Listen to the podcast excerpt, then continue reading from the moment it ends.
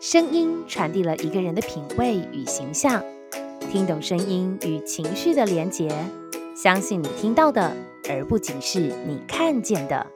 说话人生将透过生活中的故事案例，运用幽默轻松的口吻，带你认识声音的魅力，让你的人生与人生都能够正向提升。Hello，大家好，我是一柔。这次来到了我们的第五集，我想要跟大家一起聊聊的是自信和不自信的声音。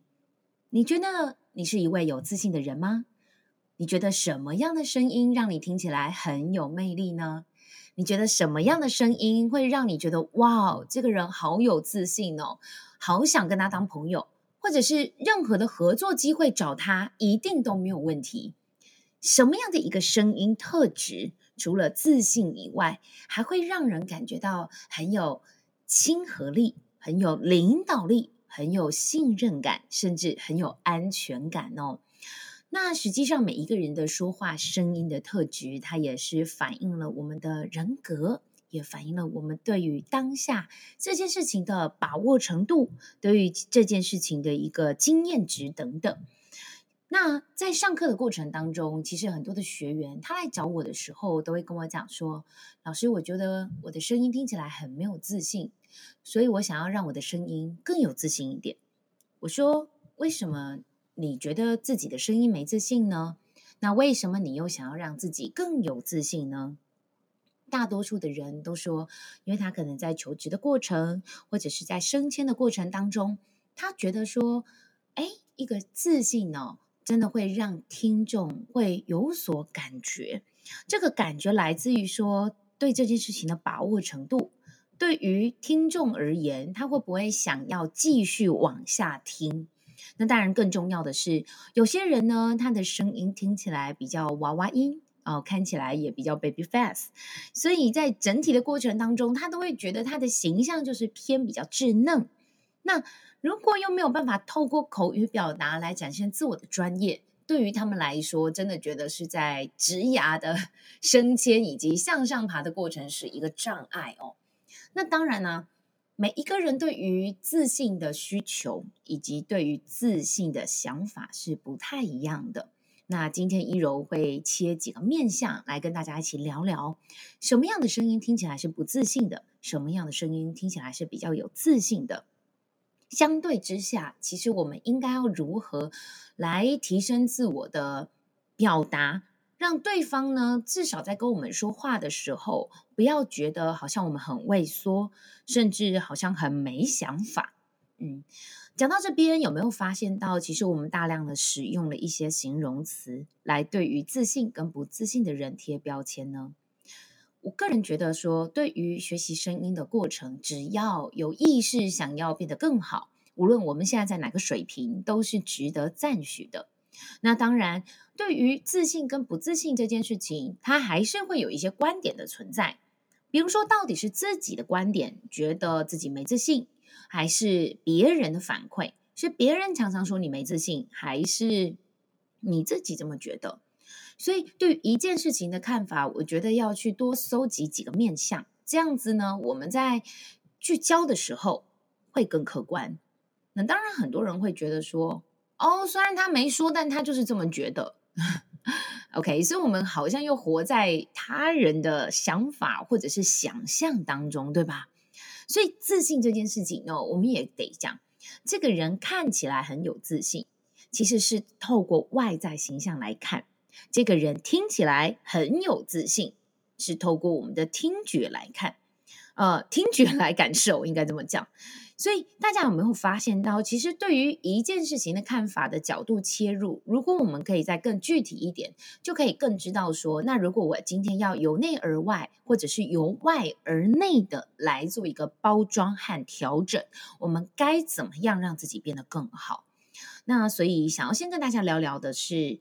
大家觉得自信跟挫折哦，到底从何而来呢？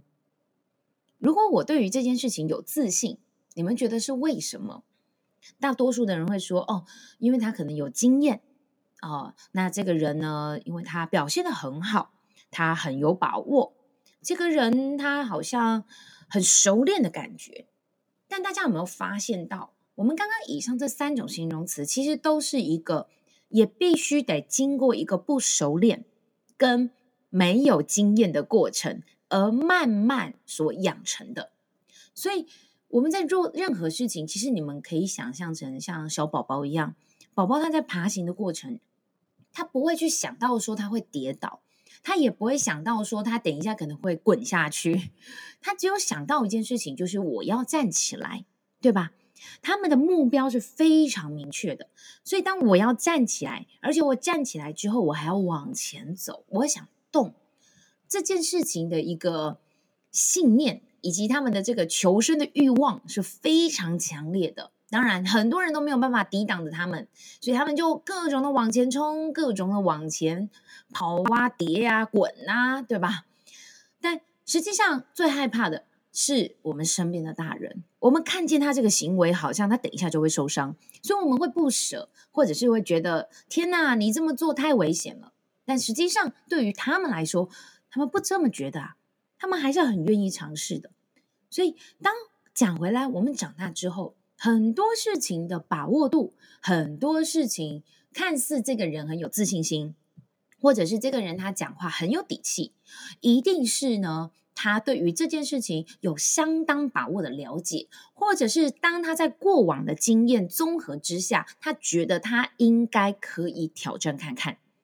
所以，当我们今天要获得这个荣荣耀的前提，其实也是经历了百般的挫折，只是有些人。他是需要经过比较长的时间的累积，或者是这样子的一个学习，他才有办法真正的在慢慢掌握到那个成功的感觉。那有些人呢，他是诶很快天资聪颖，一下子他就掌握到这个诀窍。所以说回来，并不是这个人他比较成功，而是也许这个人他比较有方法。这个方法可能来自于他后天的努力，当然也可能来自于他身边的资源比较丰沛。所以，实际上我们今天要谈论的议题哦，我们还是要先回归到自信这件事情，其实也是挫折的累积。就像我们常讲，我们做任何的事情都不可能一次就成功。当然哦，如果你很幸运的一次就成功，实际上我们也要再探讨第二件事情，就是有没有办法把握下去。哦，保持下去有没有办法保持下去？如果没有办法，代表其实是蒙住的，就像有点像是在你知道刮乐透，就是刮你也不知道为什么你就中奖了，这就是有点几率问题。那几率问题这件事情，它其实很难复制，也很难去具体量化的传承下去，所以更不用提到说，那如果这件事情是蒙到了，这个一点自信都没有，这应该是比较兴奋。对不对？所以，我们必须得先谈谈，就是说，自信跟挫折这件事情是相伴的。有挫折，才会慢慢的知道说，为什么我会犯错？为什么我这件事情没有把握？然后这件事情对我来说，我在评估之下，我觉得可能相对没有那么有自信的，可以去完成它、克服它，或者是面对它。那因此，其实我们在谈论这个自信跟挫折的前提。要去行动。如果我们不行动，其实是不会知道结果的。因为想都是问题，做才有答案嘛。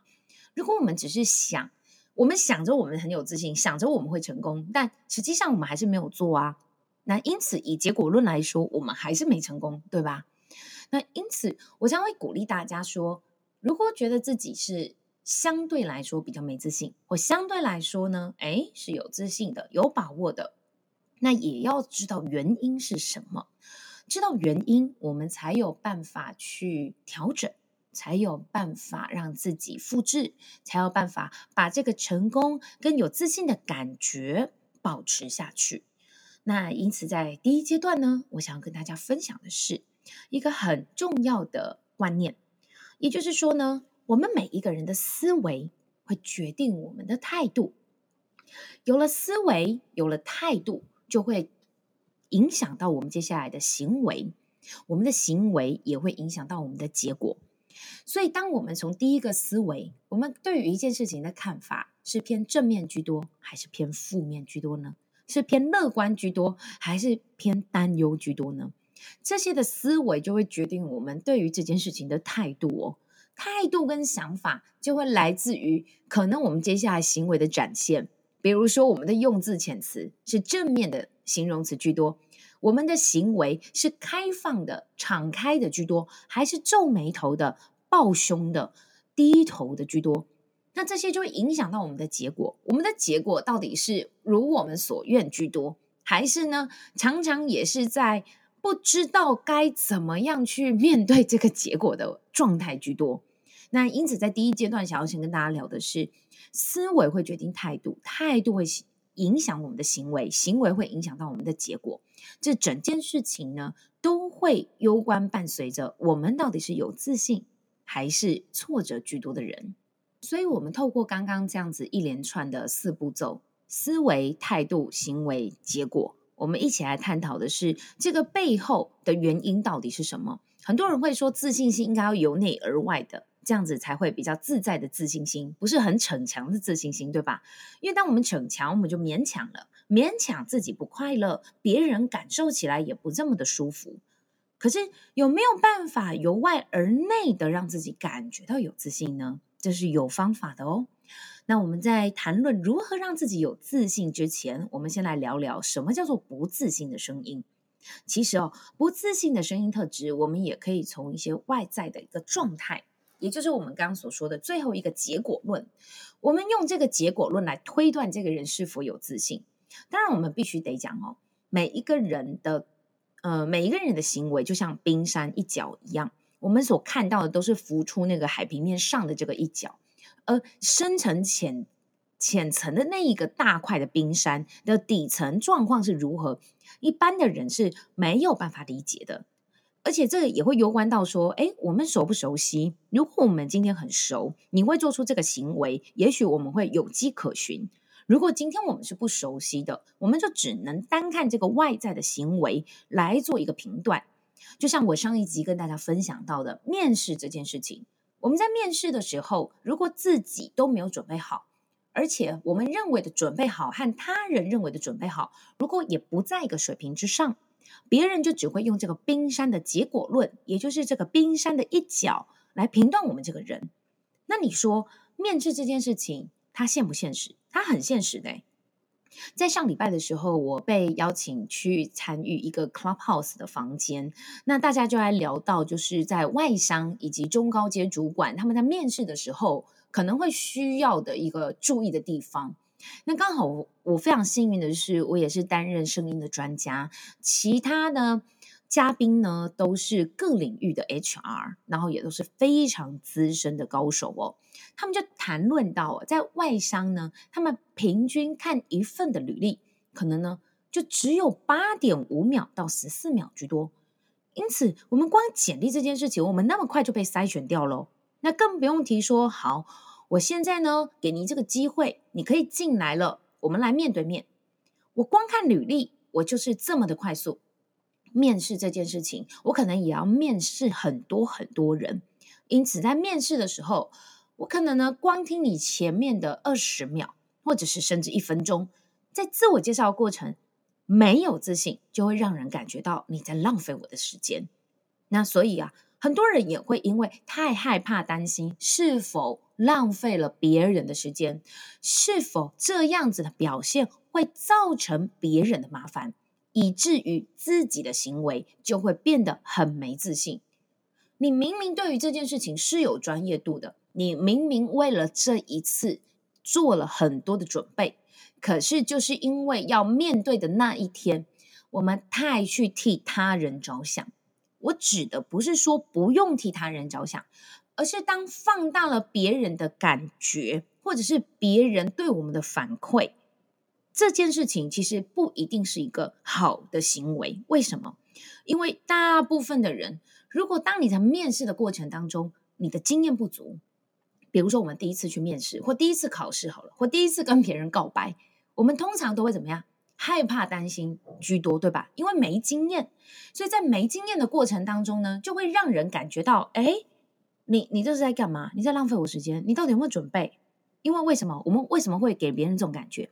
因为我们太害怕失败，太害怕这个结果不如我们所愿，所以我们更会变成小心翼翼。可是我必须得鼓励大家，大家也必须明白一件事情：小心翼翼以及呢刻意这件事情呢、哦，对于他人来说，他们没有办法在当下理解我们的难处，他们也没有也不知道说哦，原来我们这是第一次面试哦，我们第一次或者是应征这份工作，或者是原来这是我第一次告白，所以还有啊。我们的第几次，其实对他人来说也不是重点的，因为别人根本不在意，别人更在意的是说，OK，你在我面前可以提供什么样的价值，以及你今天竟然敢来跟我去做这样子的一个约谈，或者是跟我告白，代表你已经做做了一个充足的准备，对吧？所以对他人来说，他会觉得你是准备好的，可是对我们来说，我们可能会觉得。各种的担心、害怕太多，或者是我们更想到的是那个不好的结果，以至于当我们在呈现的时候，我们就变得更加小心，更加的没有办法去把自己早就已经准备那么久的一个状态拿出来。所以，我们现在来立刻哦，比较具体的来分析一下，什么叫做没自信？没自信的声音，它其实会伴随着很多的现象。也就是说，一个声音它要呈现，它还是要有很多的元素，例如说思想哦，我现在要讲什么内容，还有我现在的态度啊，我的态度是正面的还是负面的，还有我是对于这件事情是怎么看的、怎么想的，有没有发现这又包含了我们刚刚提到的思维、态度、行为、结果？好，我们以结果论来说，如果我的声音给人感觉到没自信。其实，在外在形象，我就已经也看得出来，也就是我还不需要开口讲话，你们也可以感觉得到，嗯，这个人相对来说比较没自信。为什么？第一个，一个人的外在形象，如果你光看他哦，他是驼背的样子，那驼背，大家一起来驼一次哦。现在把你的肩膀往前、往下放，驼背，有没有发现呢？你现在整个人就是比较瘫，对吧？那如果你现在又躺在椅子上，或者是躺在床上，又甚者你现在因为驼背的关系，所以你有没有发现你的下巴很想要往下掉啊？你不可能下巴往上抬，对吧？你应该会下巴往下掉，你就整个人很想要缩起来的感觉。所以现在驼背，再加上什么样的人外在形象没自信，就是手抱胸。你可能会手抱胸，那你手抱胸的时候，你有没有感觉到你身体其实是紧绷的？你不可能是放松的状态，又或者是肩膀往上抬，大家都可以试试看。当你肩膀往上抬，就这样抬着，好，就抬到呢，我们今天整个节目结束。那你应该会觉得各种紧绷，就觉得越听越紧张，对吧？那再来呢，这个人的外在形象，他的嘴型一定很小，他嘴巴小小的，然后嘴巴都不张开，讲话就会变成这个样子。所以，当这样子的讲话行为，其实就会让人感觉到，哎，这个人怎么相对来说没自信？那如果我们再看呢，看他的脸部表情，比如说他的眼神，眼神可能无神，没有办法聚焦，或跟人讲话的时候没自信，所以他不敢眼睛交流，他不敢看你的眼睛，又或者是他感觉到是比较忧郁的，皱眉头的，对于很多事情担心害怕居多的，这些都会反映在我们的外在形象。那最直接的声音当中又会有什么样的延伸呢？第一，比较没自信的人，他的声音是比较小声的，相对来说比较小声。那你要怎么知道你自己讲话太大声还是太小声？很简单，你就看对方他的肢体动作就行了。如果你今天讲话太小声，对方哦，他就会身体往前倾，甚至呢，他会发出一些声音，例如说，哈。什么？哎，我听不到。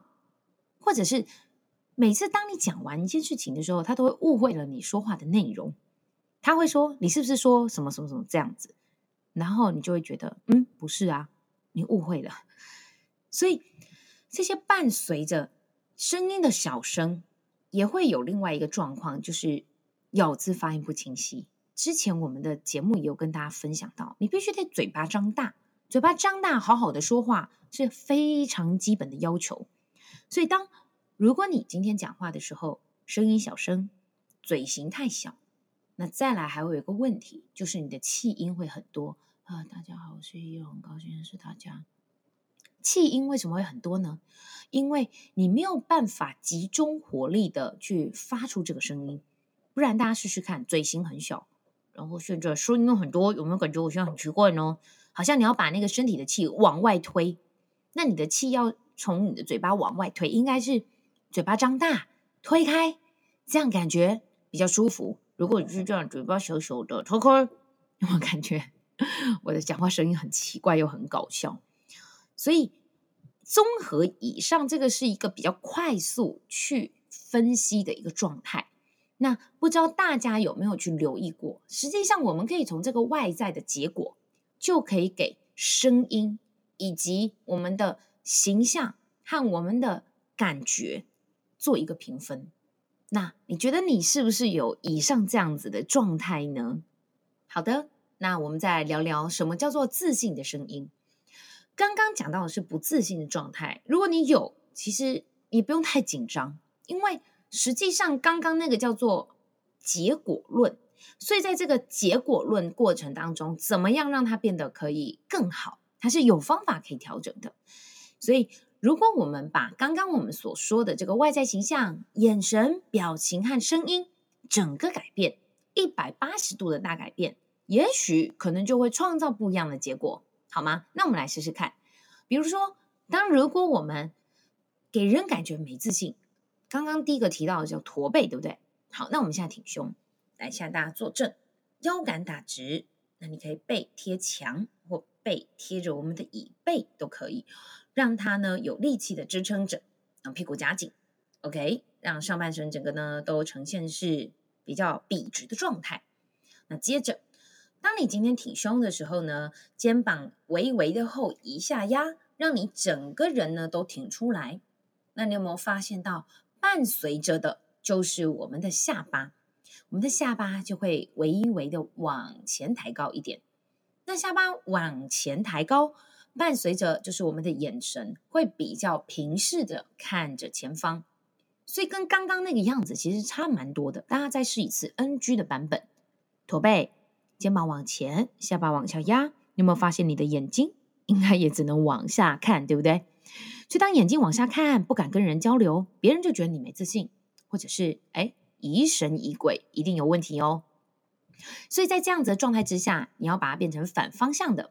我们来试一次：挺胸，肩膀后移下压，下巴微微抬高，眼睛平视角看着前方。那如果你想要让自己这样子的状态更有一个记忆力，也就是说呢，让自己可以记得这样子美好的感觉，那我也邀请大家可以现在呢找一面镜子。最好是上半身或全身镜最好，你可以看见自己的整体的样子。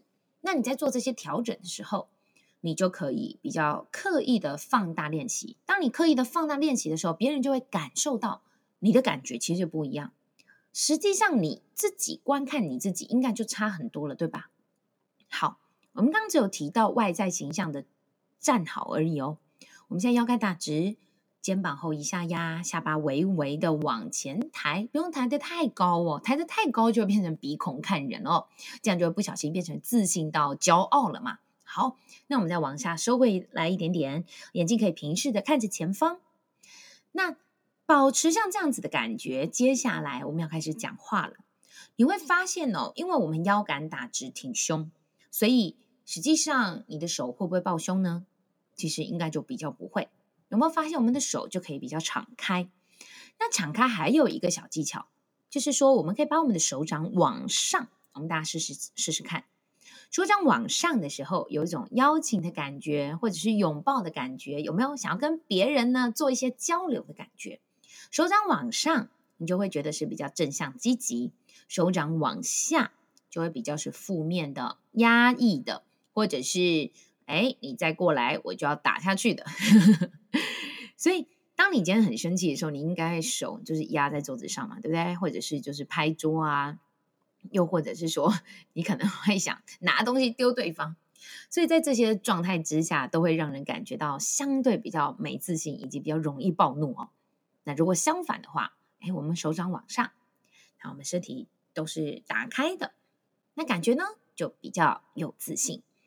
所以在这个过程当中哦，因为我们现在是眼睛直视、平视看着对方，那要记得眼神一定要柔和。一个有自信的人，他也不是到骄傲，到太骄傲的话，他眼睛可能会瞪大，这样懂吗？就会让人感觉到更不舒服。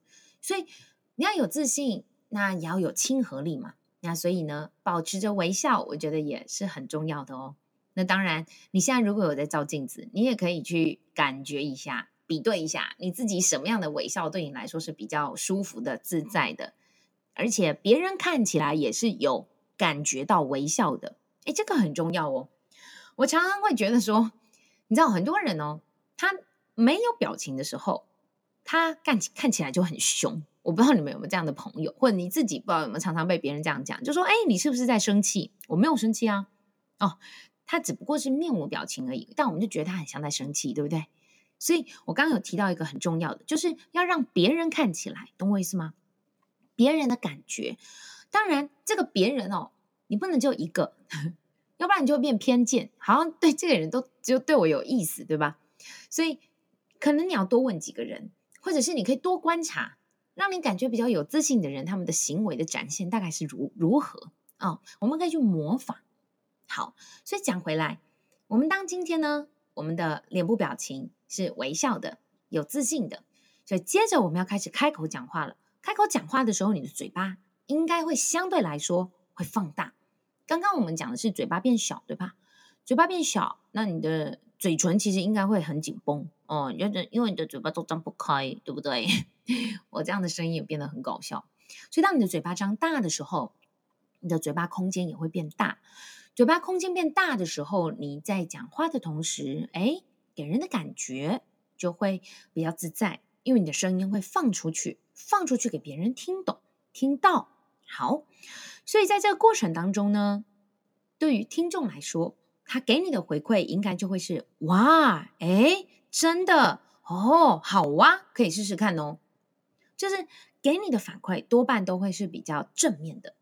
那大家其实也可以调皮一点，就是偶尔呢，你也可以去做出一些变化。简单来讲，当如果你习惯性用这样子很有自信的状态去跟别人迎接的时候，你一定会发现，哇，你今天的运气特别好，因为别人看你都是一个很有自信的状态，对吧？所以他可能就会把很多的机会呀、啊、很多的好消息呀、啊，或者是很多的好康，他都会先跟你分享。那如果你今天是一个愁眉苦脸的状态，那非常的无精打采、驼背啊，声音很小声，别人就会觉得说：哇，你一定身体很不舒服，你怎么了呢？啊，甚至呢，关心呢多余呢，再给你更多的机会，因为他可能觉得你承受不住了嘛，所以就不会想再给你了。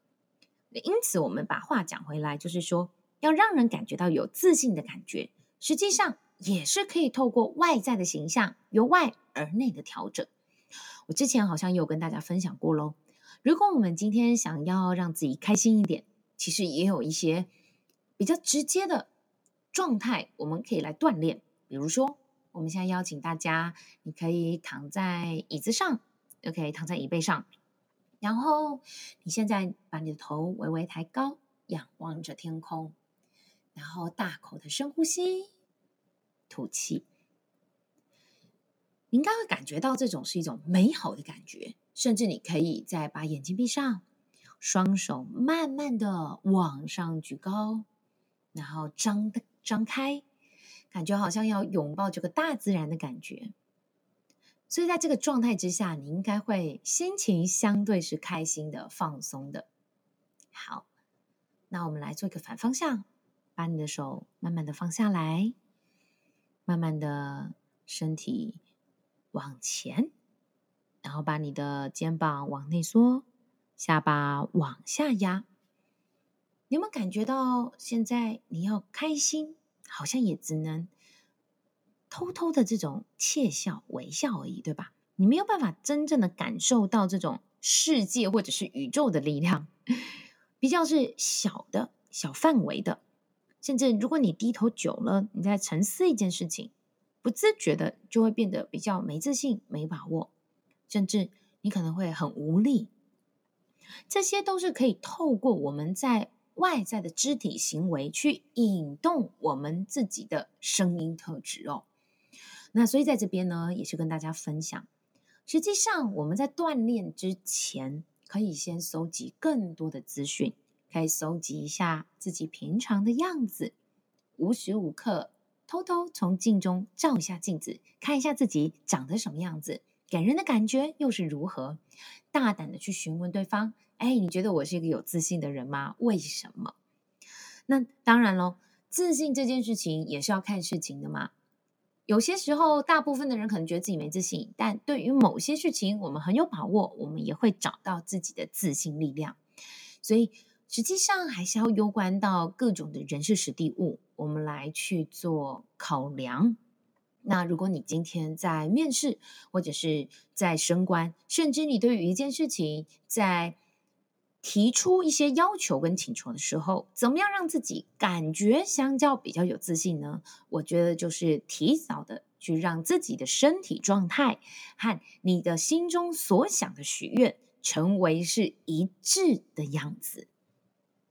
刚刚我们提到了这些声音的状态。到底是自信还是不自信？不过实际上这些都叫做结果论，就是结果听起来这个人他是比较有自信的，还是他是比较没有自信的？可是我必须得说，在这个自信跟不自信的状态之下，这都这都是别人的感觉。我们必须得回过头来说，那你自己的感觉呢？如果你的感觉跟别人的感觉不在一个水平上，那也要再去思考另外一件事情，就是那对你有差吗？你很在意吗？你为什么在意呢？那为什么你不在意呢？我们时时刻刻只要去剖析跟抽丝剥茧我们这件事情背后的原因，那么我们做任何的事情，我们都可以很自在的去面对，面对这个结果。一个有自信的人，他可能对于他自己。相对来说是很清楚的，他清楚知道他的弱点在哪，他清楚知道他自己的优势在哪里，他也清楚着他要不断的保持学习，不断的呢去进修自己，也要不断的呢去广结善缘，透过他身边朋友的力量、人脉资源的力量，让他自己可以变得更好。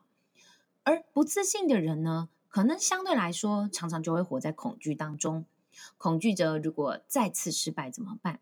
恐惧着别人怎么看我？恐惧着，如果我又做错了，那是不是又会受到一些惩罚？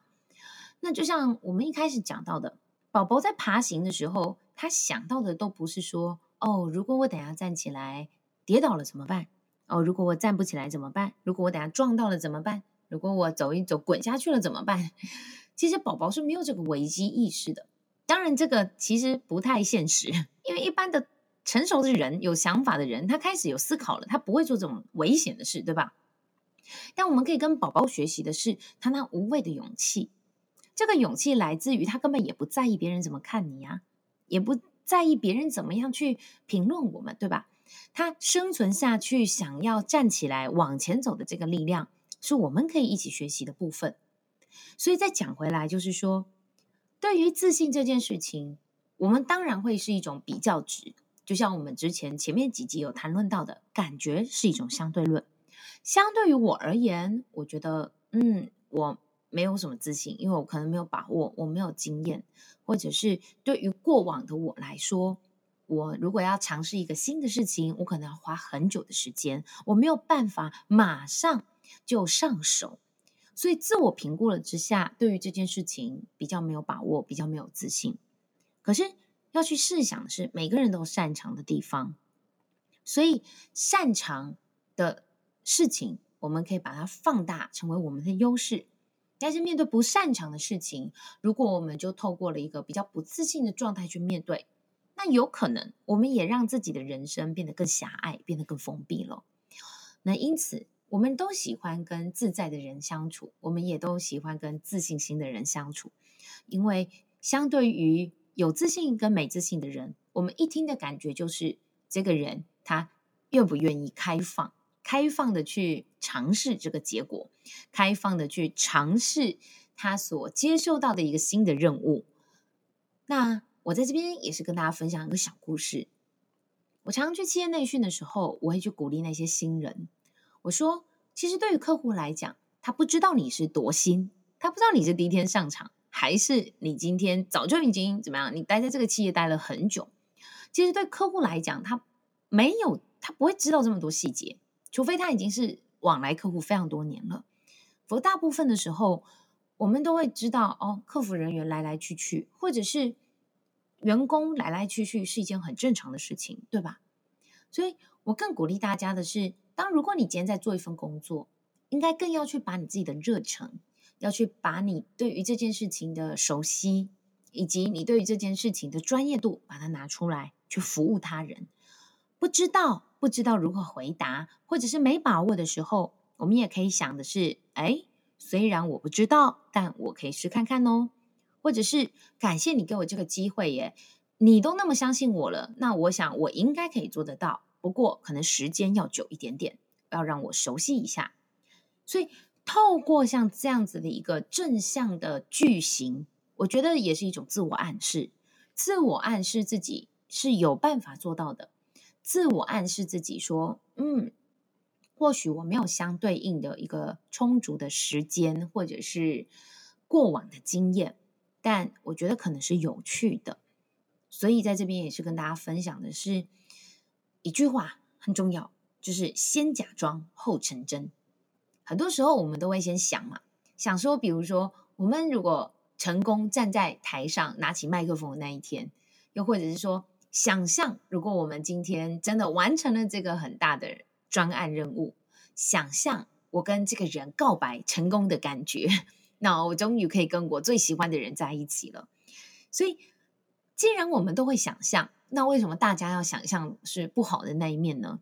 那当然，我们也不能太乐观了。太乐观就好像是没有什么危机意识嘛。而是说，哎，我们是否也可以花一点时间去想象自己成功的感觉、美好的感觉？时时刻刻的呢，透过由内而外的对自我肯定，我想这也是相对很重要的一件事情，因为。我们如果一直活在他人的嘴里，你得到的，不管你是得到赞美还是得到批评，其实心中会很容易被波动。那我必须得讲，我们人一生哦太长了，我们会面对的或认识的人太多了。如果只为了就是眼前这一小群的人而生气难过，那我们就会忘记，我们人生是要往前走的，对吧？就像我常常除了在企业培训，我也会去学校去跟很多的年轻人分享。我说，在年轻这个时间点，最需要去建立的其实是我们的人脉。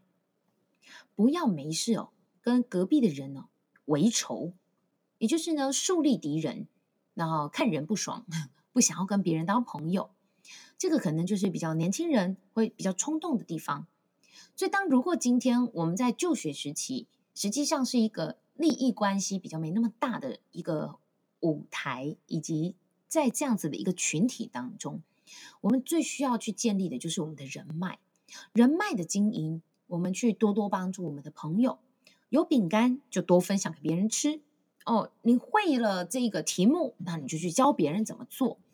我们是打开的，是开放的心胸去接纳各种的可能性，而不是去阻断的、去扰扰乱的。或者是说，对于很多的人看不惯，你就很想要去跟他 fight。在这个过程当中，其实对于自己的人脉的累积是没有任何帮助的。我常讲，如果你现在很在意这件事情，你会很生气；或者是你对于这件事情失败了，你会很有挫折感。但实际上，我们只要把时间拉得更长远一点来看，比如说五年后、十年后。你再回头看这件事情，你会在意吗？你的同学刚刚批评了你，你一句话，你的同事对于你做的这件事情拿了放大镜去检视，让你感觉到很不舒服。那过了五年或十年之后，你再来看这件事情，你会在意吗？如果你觉得其实你会忘记它，或者是有无所谓的话，那何必现在要去放大这件事情的看法呢？所以，当如果我们今天放宽心的时候，别人对我们的批评，我们就是感谢，感谢他愿意跟我们说，感谢他冒着生命危险为什么是生命危险？因为有可能我们跟他绝交，对吧？有可能呢，我们也去弄他，因为因为有可能我们也很生气。所以其实别人是冒着生命危险来跟我们讲这些话的。那因此，如果我们今天心存感恩、感激他，那当然不一定他所说的事情是对的，或者是有建设性的。总之，我们做任何的接收，我们都是先以开放的、正面的态度去面对的话，我想我们的思维改变了，我们的心态也会改变，我们的态度改变了，我们的行为也会改变，行为可能变得更柔和了。行为可能会变得更有条理了，比较不那么冲动了，而我们的结果就能够比较如我们所愿。因此，在今天这一集的节目当中，我想跟大家分享的是自信以及不自信。太多的学员他们会私下跑来问我说：“老师，我到底要怎么样让自己的声音更有说服力？”这个的说服，其实潜藏的言下之意就是让自己。